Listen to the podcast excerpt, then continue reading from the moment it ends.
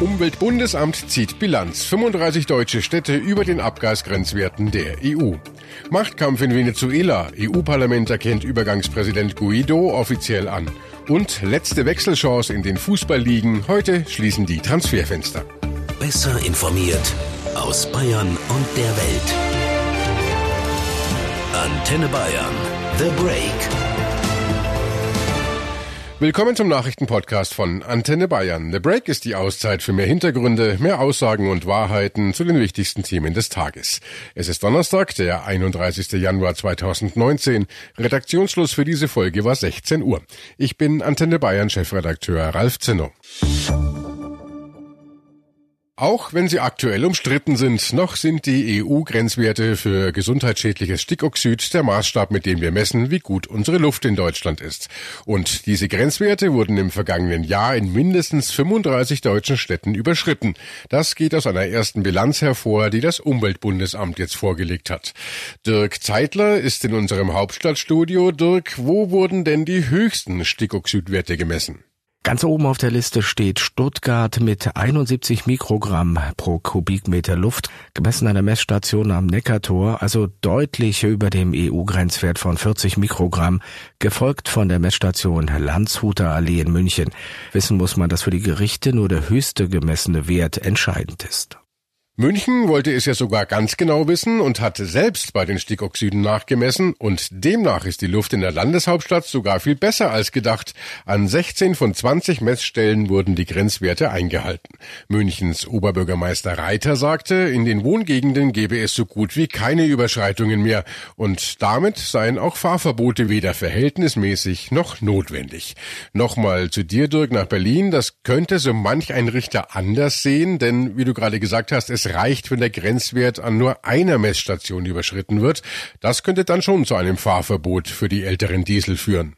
Richtig, deswegen kann auch München sagen, sie halten doch fast überall die Werte ein. Solange ein Ausreißer dabei ist, wie jetzt, ist der EU-Grenzwert nicht eingehalten, fertig. Wenn dann die deutsche Umwelthilfe geklagt hat, haben deutsche Gerichte oft Fahrverbote verhängt. Hm, gerade der Standort für solche Messstationen ist aktuell ja heftig umstritten. Häufig liegt er nämlich an besonders befahrenen Straßen. Das regt auch Verkehrsminister Scheuer auf. Es könne nicht sein, dass Messstationen direkt an Kreuzungen aufgebaut werden. Ich glaube, dass es äh, genug Hauptstädte in Europa gibt, die sehr freizügig und sehr flexibel die Grenzwerte messen. Beispielsweise die Messstelle in Wien steht in der Fußgängerzone am Stephansdom. Und äh, wir stellen eine Messstelle äh, in eine äh, Gebäudenische am Neckartor dann kommt eben sowas raus. Dafür gab es dann prompt Kontra von Umweltministerin Schulze. Die sagt, alle Menschen müssten überall und jederzeit die Außenluft problemlos einatmen können. Das bedeutet für sie eben auch an Kreuzungen. Auch da leben ja schließlich Menschen. Aber es gibt ja auch gute Nachrichten. Insgesamt hat die Luftbelastung durch Dieselabgase 2018 in Deutschland leicht abgenommen. Unsere Luft ist also besser geworden. Woran liegt's? Das lässt sich schwer sagen. Das Umweltbundesamt sieht da ein ganzes Bündel von Ursachen, Tempolimits und Verkehrsbeschränkungen, zum Beispiel mehr neue Autos, Software-Updates zur besseren Abgasreinigung bei älteren Diesel, aber auch das Wetter. Was wie viel zur Minderung beigetragen hat, lässt sich anhand der Messdaten aber nicht bestimmen.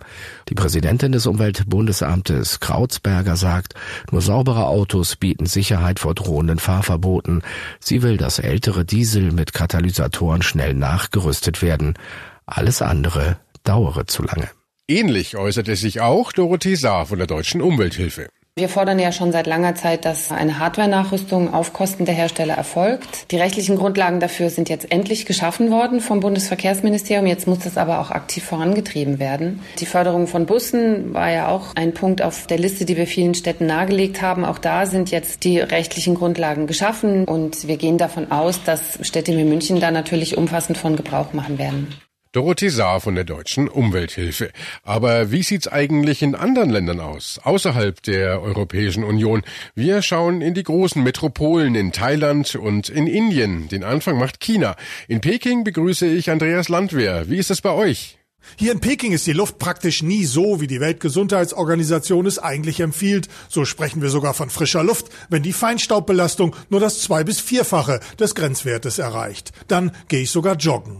Die Luftbelastung lässt sich einfach mit einer App auf dem Handy verfolgen und die Menschen schützen sich auf der Straße mit Atemmasken, haben zu Hause Luftfilter und Messgeräte laufen.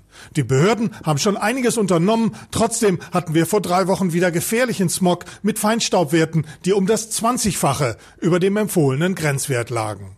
Und wie sieht's in Neu-Delhi aus mit der Atemluft? Von dort meldet sich Nick Kaiser. Hier in Neu-Delhi gehört extrem ungesunde Luft zum Alltag. Die 13 Städte mit der schlimmsten Feinstaubbelastung der Welt liegen laut UN alle hier in Nordindien. Die Werte erreichen an manchen Tagen die höchste messbare Zahl. Die ist 400 mal so hoch wie der Grenzwert der WHO. Wer es sich leisten kann, hat zu Hause Luftfilter. Das sind aber die wenigsten der rund 28 Millionen Einwohner. Es gibt Notfallmaßnahmen. Baustellen und Schulen werden zum Beispiel geschlossen. Eine Strategie fehlt aber. Einmal sollten Hubschrauber aus der Luft Wasser sprühen, um den Feinstaub zu vertreiben. Wegen des dichten Smogs konnten sie aber nicht starten. Ein Teufelskreis. Und zum Schluss schauen wir noch nach Bangkok zu Christoph Sator. Hier in Bangkok ist die schlechte Luft im Moment ganz großes Thema. Der Smog, der über der Stadt hängt, ist ziemlich schlimm seit Anfang des Jahres schon. Seit gestern haben die meisten Schulen geschlossen, noch bis Montag. Zehntausende Kinder haben also nicht hitzefrei, obwohl die Temperaturen über 30 Grad liegen, sondern smogfrei. Auch auf den Straßen sind inzwischen viele Leute mit Atemschutzmasken unterwegs. Ich würde mal schätzen, so ungefähr die Hälfte. Man merkt das auch wirklich, wenn man Luft holt. Die Luft ist extrem trocken. Zu einem Fahrverbot oder ähnlichem haben sich die Behörden aber noch nicht durchringen können. Stattdessen wird jetzt viel Wasser gespritzt. Soll helfen. In Venezuela tobt seit Wochen ein Machtkampf zwischen dem sozialistischen Staatschef Maduro und Oppositionsführer Guaido. Der hatte sich ja selbst zum Übergangspräsidenten ausgerufen und heute hat ihn das EU-Parlament offiziell anerkannt. Das beschlossen die Abgeordneten in Brüssel mit großer Mehrheit und forderten gleichzeitig die Regierungen der EU-Staaten auf, dieser Entscheidung zu folgen. Cordula Senft aus der Antenne Bayern Nachrichtenredaktion. Erklär uns doch noch mal kurz, wie die politische Lage aktuell ist in Venezuela. Präsident Maduro soll bei seiner Wiederwahl 2018 gemauschelt haben. Immer wieder gibt es in Venezuela Massenproteste gegen ihn. Vor eineinhalb Wochen nun hat sich Oppositionsführer Guaido zum Übergangspräsidenten erklärt. Das war rechtlich möglich, denn er ist auch Präsident des Parlaments. Und die Verfassung Venezuelas sieht vor, wenn die Präsidentenwahl nicht demokratisch rechtmäßig war, muss es Neuwahlen geben. Bis die stattfinden, übernimmt der Präsident des Parlaments die Staatsspitze. Und das hat Oppositionsführer Guaido getan. Die USA und viele lateinamerikanische Länder haben ihn sofort anerkannt. Russland und die Türkei zum Beispiel halten weiter zu Maduro.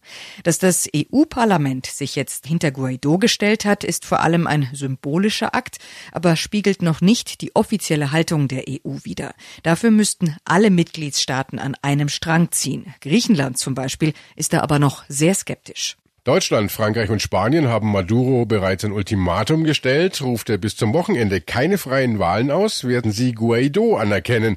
Außenminister Maas sagte Anfang der Woche, das Einzige, was wir als legitim empfinden, ist das Parlament. Und deshalb unterstützen wir Guaidano dabei, dafür zu sorgen, dass es Wahlen gibt und dass die verfassungsmäßige Ordnung wiederhergestellt wird. Die Wahlen von Maduro sind nicht demokratisch abgelaufen. Was wir nicht wollen, ist einen Beitrag äh, dazu zu liefern, dass die Lage äh, dort weiter eskaliert. Es hat schon Tote gegeben. Die Lage ist dort sehr sensibel. Die Lage ist sensibel, sagt der Bundesaußenminister. Und die Massenproteste halten an. Unser Südamerika-Korrespondent ist Dennis Düttmann.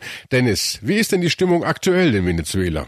Ja, die Menschen in Venezuela haben es wirklich satt. In den Supermärkten gibt es meistens nichts zu kaufen, in den Krankenhäusern fehlen Material und Medikamente und abends geht eigentlich kaum noch jemand auf die Straße, weil es einfach viel zu gefährlich ist. Über drei Millionen Menschen haben das Land schon verlassen. Das heißt, in jeder Familie gibt es einen Vater, eine Mutter, einen Bruder oder eine Tante, die schon ins Ausland gegangen sind. Von Guaido erhoffen sich die Venezolaner einen Neuanfang. Und lässt sich äh, Präsident Maduro von diesen Protesten beeindrucken? Ja, der Präsident hat die Proteste weitgehend ignoriert und sich demonstrativ an der Seite von Soldaten gezeigt. Er forderte sie auf, das Vaterland und seine Regierung zu verteidigen. Die Streitkräfte sind im Grunde der wirklich wichtige Faktor, wenn in Venezuela die Machtfrage gestellt wird. Und außerdem hat Maduro einen ziemlich langen Atem. Die letzten Proteste 2014 und 2017 hat er einfach ausgesessen. Mitten in der Staatskrise gibt ein Flugzeugrätsel auf. Eine leere russische Passagiermaschine ist von Moskau nach Caracas und wieder zurückgeflogen. Die Opposition hat Hinweise darauf, dass die Maschine Gold außer Landes geschafft hat. 20 Tonnen aus der venezolanischen Zentralbank. Russland wollte sich dazu nicht äußern, gehört aber zu den wenigen Ländern, die den sozialistischen Staatschef Maduro noch unterstützen. In den meisten europäischen Fußballligen schließt heute das Transferfenster. Für die Clubs die letzte Chance, sich in dieser Saison nochmal zu verstärken. Bei uns in Deutschland ist um 18 Uhr Schluss. Danach dürfen keine neuen Spieler mehr verpflichtet werden. Es könnte also nochmal spannend werden, denn viele Vereine tendieren immer mehr dazu, bis zur letzten Minute zu pokern, um Geld zu sparen. Antenne Bayern Sportreporter Sascha Roos, welche Vereine sind denn solche Pokerkandidaten? Naja, da gibt's natürlich verschiedene Kategorien. Zum einen Vereine, die aufgrund ihrer sportlichen Situation noch etwas am Kader verändern müssen oder wollen, also Hoffnungsträger verpflichten müssen. Der 1. FC Nürnberg als Tabellenletzter der Bundesliga zum Beispiel. Die haben mit äh, Ivo Ilicevic noch schnell einen erfahrenen Bundesligaspieler unter Vertrag genommen, der den Klassenerhalt jetzt sichern soll. Dann gibt's natürlich auch Vereine, die Spieler verkaufen wollen, weil deren Vertrag im Sommer endet und sie sonst ablösefrei den Club verlassen könnten. Das heißt, hier will man nochmal schnell Kasse machen. Würde man warten bis zum Sommer, hätte man nichts eingenommen und äh, deswegen gibt man diese Spieler dann zum Verkauf frei und versucht natürlich einen höchstmöglichen Betrag zu erzielen. Es geht also ums ganz große Geld. Was waren denn die wichtigsten Wechsel bisher in dieser Saison? Die Megaknaller waren bisher noch nicht dabei, aber es kann sich ständig was tun. Ähm, nennenswert sind äh, sicher die Wechsel von äh, Balotelli, dem Italiener von Nizza nach Marseille und Kevin Prinz Boateng, der Bruder von Jerome Boateng. Kevin Prinz Boateng ist von äh, Sassuolo aus Italien zum großen FC Barcelona gewechselt. Äh, dieser Wechsel hat für Schlagzeilen gesorgt in den letzten Tagen. Und äh, da ja bis 18 Uhr in Deutschland Wechsel möglich sind, kann bis zur allerletzten Sekunde noch einiges passieren. Gerade weil die Clubs auf bis zur letzten Minute mit ihren Einkäufen warten, gibt's ja auch immer wieder Transferpannen. Was ging denn da schon alles schief? Vor ein paar Jahren ist der Transfer von Erik Maxim Choupo-Moting vom HSV äh, zu Köln geplatzt. Ein äh, defektes Fax war schuld. Äh, eigentlich waren sich alle Parteien einig über den Wechsel, nur der unterschriebene Vertrag kam nicht rechtzeitig an. Verzögerung von nur so zwei, drei Sekunden, also super knapp, half nix. Choupo-Moting musste in Hamburg bleiben. Oder, ganz spektakulär, auch der Wechsel von Kevin Großkreuz vom BVB zu Galatasaray Istanbul.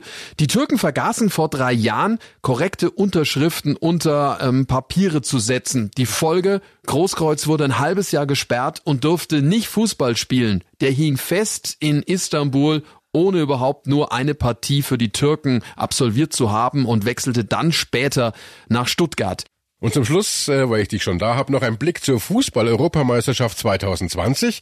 Da sucht die UEFA ja jetzt freiwillige Helfer in München. Um was geht's da? Naja, München ist ja einziger Spielort der Fußball-Europameisterschaft im kommenden Jahr. Die findet äh, zum allerersten Mal in zwölf verschiedenen Ländern statt, also eine Premiere. Und äh, da werden natürlich Leute gebraucht, die anpacken. Rund 1500 freiwillige Helfer werden dafür für München gesucht. Und die werden dann zum Beispiel die Tickets an den äh, Eingängen scannen oder Touristen an den U-Bahnhöfen unterstützen und denen helfen, wenn sie nicht wissen, wohin sie müssen. Ähm, bewerben kann man sich ab Juni. Drei Vorrundenspiele wird es äh, in München geben, auch mit deutscher Beteiligung, wenn sich das Team von Jogi Löw direkt qualifiziert. Danke Sascha Roos aus der Antenne Bayern Sportredaktion. Und das war The Break, der Nachrichtenpodcast von Antenne Bayern an diesem Donnerstag, den 31. Januar 2019. Ich bin Chefredakteur Ralf Zinno. Antenne Bayern. Besser informiert. Jeden Tag. Zu jeder vollen Stunde auf Antenne Bayern. The Break gibt's auch morgen wieder um 17 Uhr. Jetzt abonnieren.